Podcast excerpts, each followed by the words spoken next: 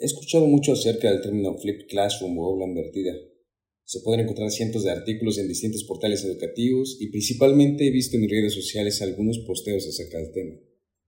Mm, pero aún no me queda claro si es una estrategia de enseñanza y aprendizaje o solo es un estilo para dar clases, pues las imágenes que lo describen son bancas pegadas al techo y el maestro con el pizarrón al piso. Buscaré en Google. Wow, hay más de 5 millones de resultados. A ver en Google Académico. Hay más de 71 mil resultados. Consultando algo de esta literatura, descubro que no solo en la teoría, sino en la práctica ha funcionado. Y en otros países ha funcionado muy bien. Pero con mis estudiantes funcionará. Parece fácil, aunque debo revisarlo. El término aula invertida es modificar o invertir el orden o la secuencia de los elementos de la clase tradicional en la que el profesor proporciona información a sus alumnos en clase y luego les da tarea para que practiquen lo visto.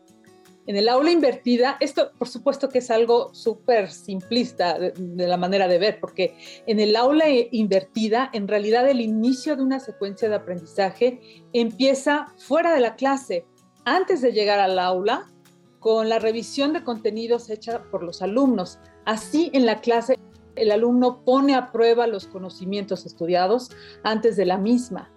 Mm, no se trata nada más de cambiar el orden de las cosas.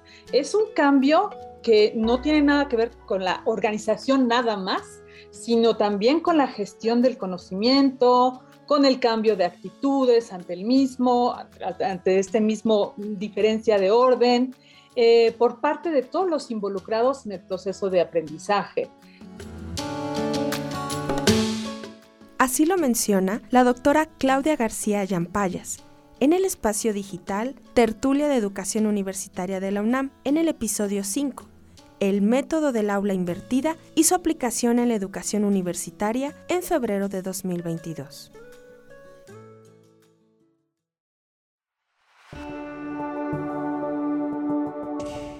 Soy Marcela Guerrero y en nombre del equipo de innovación tecnológica de la Universidad del Valle de Puebla, en este episodio les compartiré distintas posturas, expresiones y anécdotas de aquellos maestros que no solo se han especializado en la teoría del aula invertida, sino que han experimentado con ella y han obtenido grandes resultados. Además, destacaremos los factores más importantes a considerar en esta metodología y cómo implementarlos ayudados de la tecnología.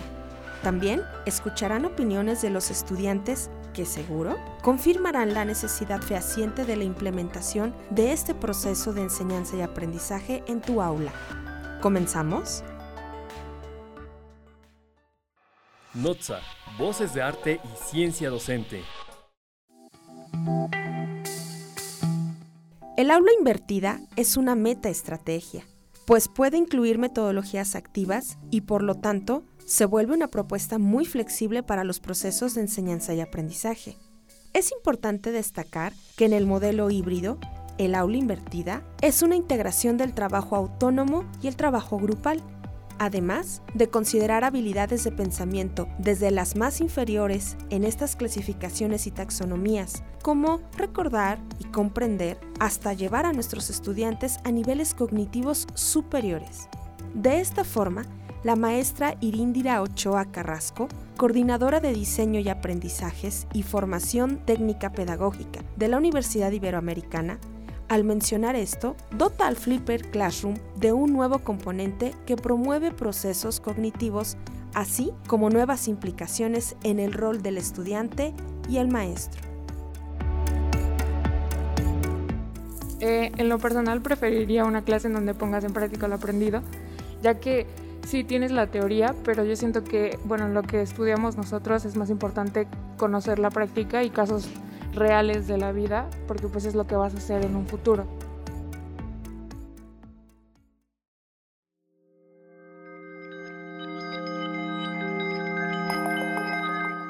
En la educación tradicional, esa que todos conocemos y dominamos, los maestros están habituados a dar clase y nos lleva a lo más básico que es dar conferencias o monólogos en el aula. A diferencia del aula invertida, pues al ser una de las innovaciones educativas, invierte los roles de los actores en el proceso de enseñanza y aprendizaje. Sí, lo considero una forma viable ya que se puede retroalimentar lo que aprende uno en casa y las dudas que surgen con el maestro cuando esté el momento de clase. Y así se pueden aclarar los ciertos temas y ponerlo en práctica. Universidad del Valle de Puebla te conecta a NOTSA, Voces de Arte y Ciencia Docente.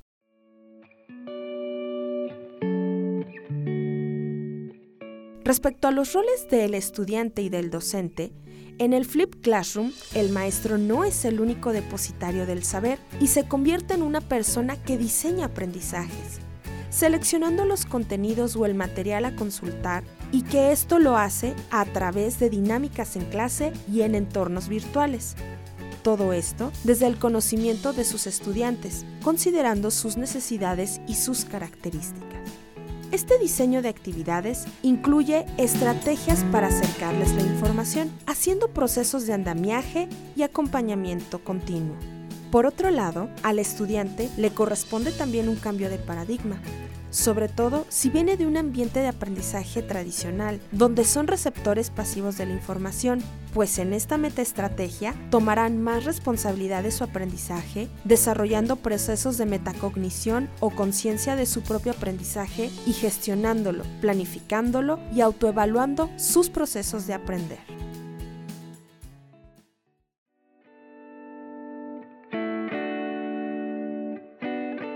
En el concepto de aula invertida, una de las premisas también es cómo pensamos acerca del concepto de tarea, ya que después de haber vivido un exceso de carga en casa con la educación remota de emergencia por COVID-19, se debe considerar que el estudiante pueda consultar la información y apropiarse de ella en un tiempo proporcional al que le destina su clase, es decir, invertirá como máximo el 50% que le destina a cada clase, por cada hora, media hora de consulta de contenidos para que así no se sienta agobiado y le dé tiempo a las demás materias. Pues de entrada no, no me gustan las tareas. ¿Y qué hago cuando tengo una tarea y no la entendí?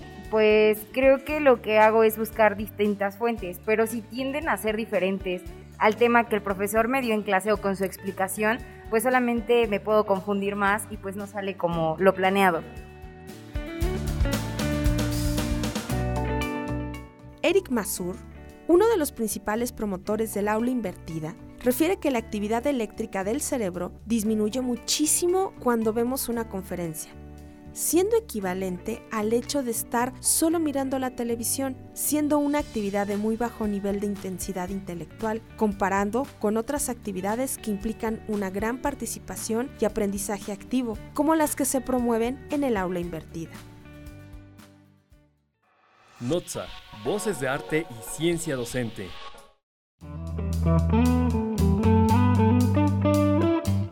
Y lo que antes se hacía fuera del aula, que eran los ejercicios, deberes, etcétera, ahora se hace dentro del aula, con el profesor como guía del aprendizaje de los alumnos. Una de las principales ventajas del Flip Learning es que combina muy bien con otras metodologías activas de aprendizaje, como por ejemplo el Just-in-Time Teaching. En esta metodología lo que se hace es preguntar al alumno antes de ir al aula los conocimientos que tiene y entonces poder adaptar los contenidos a esas dudas que tenga y donde flojee más el alumno. Entonces, con Flip Learning, como tiene los materiales antes de venir al aula y ve los materiales teóricos antes de venir al aula, se le ponen unos cuestionarios y podemos saber qué conceptos no han quedado claros y explicarlos en el aula. Entonces, primero se suele resolver las dudas que tienen los alumnos después de ver esos contenidos y después se pasa a hacer ejercicios prácticos. Por lo tanto, tienes mucho más tiempo para hacer ejercicios prácticos durante la clase que con una metodología tradicional en la que tienes que explicar todo el contenido teórico y no tienes apenas tiempo de hacer ejercicios prácticos en el aula. Llevo ya tres cursos aplicando esta metodología de Flip Learning en una de mis asignaturas y los alumnos se encuentran mucho más motivados y así se ve reflejado tanto en los resultados académicos, que han mejorado la nota en más de dos puntos y medio, como en los resultados de satisfacción, Mis compañeros cuando les explico esta metodología me dicen, ¿y qué pasa si un alumno no ha visto los vídeos o el material antes de ir a clase? Normalmente, en torno a un 80-90% de los alumnos sí que ven ese material, pero es verdad que alguno puede fallar. Lo que va a pasar es que no va a aprovechar la clase como lo van a aprovechar el resto de alumnos y rápidamente esos alumnos se sienten descolgados lo que hacen es normalmente engancharse o dejar la asignatura como suele pasar en las asignaturas en la metodología tradicional. Yo, por ejemplo, mis clases siempre las termino con una encuesta anónima online que rellenan los alumnos desde sus teléfonos móviles, en la cual les pregunto qué les ha parecido la clase, qué les ha gustado más y qué les ha gustado menos, y también, lo más importante, qué dudas les han quedado de la clase, para aquellos que no se atrevan a preguntarlo durante la clase. De esta forma, recojo esas dudas y todas las que me planteen a lo largo de, la semana para en la siguiente clase poder empezar respondiendo esas dudas. Respondo las dudas al principio de la clase, hago ejercicios normalmente en grupo con ellos y acabo nuevamente con una encuesta final de clase. Si veo que necesito, por el ritmo de la clase, romper un poco la dinámica, a veces introduzco algo de gamificación, algún tipo de concurso, también con los móviles, para poder dinamizar un poco el aula. Así lo comenta César Cázares, profesor de la Universidad Rey Juan Carlos en Madrid. Y además nos comparte que lo innovador de esta metodología es que muchos de estos contenidos que se les entregan a los estudiantes antes de la clase son materiales audiovisuales, para que el estudiante pueda verlos a su ritmo y verlos las veces necesarias para comprender a fondo.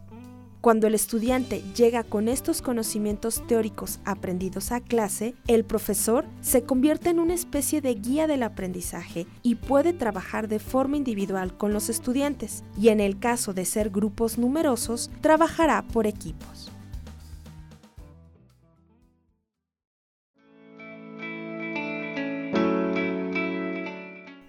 El aula invertida tiene un gran potencial en el ámbito educativo universitario, Así, se podrán construir comunidades de aprendizaje consciente de sus necesidades y promoverá la participación en las decisiones de aquello que les beneficia. Por lo que te invitamos a que lo experimentes, viviéndolo como participante, y así puedas sacar tus propias conclusiones y hacer los cambios necesarios, pues al ser una mega estrategia permite que sea flexible y que es una gran ventaja, siendo muy importante también que aunque si nos referimos al aula invertida como un método tecnológico, también sea un cambio de paradigma que requiera un tiempo de pensar, vivir, evaluar y apropiarse de ella. Todo esto se requiere de mucha formación, de mucha práctica, acompañada de actualizaciones y de tecnología. Te invitamos a que utilices las distintas herramientas digitales que ya dominas para que se propicien los aprendizajes significativos. La pandemia nos permitió descubrir que aquello que sucedía en las aulas, es decir, estas conferencias donde el maestro monologaba, pueden ser grabadas y sugerimos que esa hora pueda ser invertida en poner en práctica algo que no es necesario en el factor de la presencialidad, donde interactúen en un espacio físico. Debemos sacar del aula los procesos de bajo nivel cognitivo, como escuchar una ponencia sin interactuar y optimizar este tiempo en interactuar y aplicar lo aprendido. No se trata de sobresaturar y dar mucho material en exceso al estudiante, sino que se debe de tomar en cuenta el proceso de planeación, ya que más materiales no significan más aprendizajes. Deben ser recursos que desarrollen habilidades de inversión de tiempo en procesos de calidad, aprovechando el tiempo en clase para hacer una retroalimentación valiosa para el estudiante, pero sobre todo, poner en práctica lo aprendido. Esperamos que todo lo compartido haya sido de gran ayuda y que a través de esta mega estrategia puedas innovar en tus ambientes de aprendizaje, para que así juntos construyamos una verdadera educación propia del siglo XXI. Hasta la próxima. Voces de Arte y Ciencia Docente.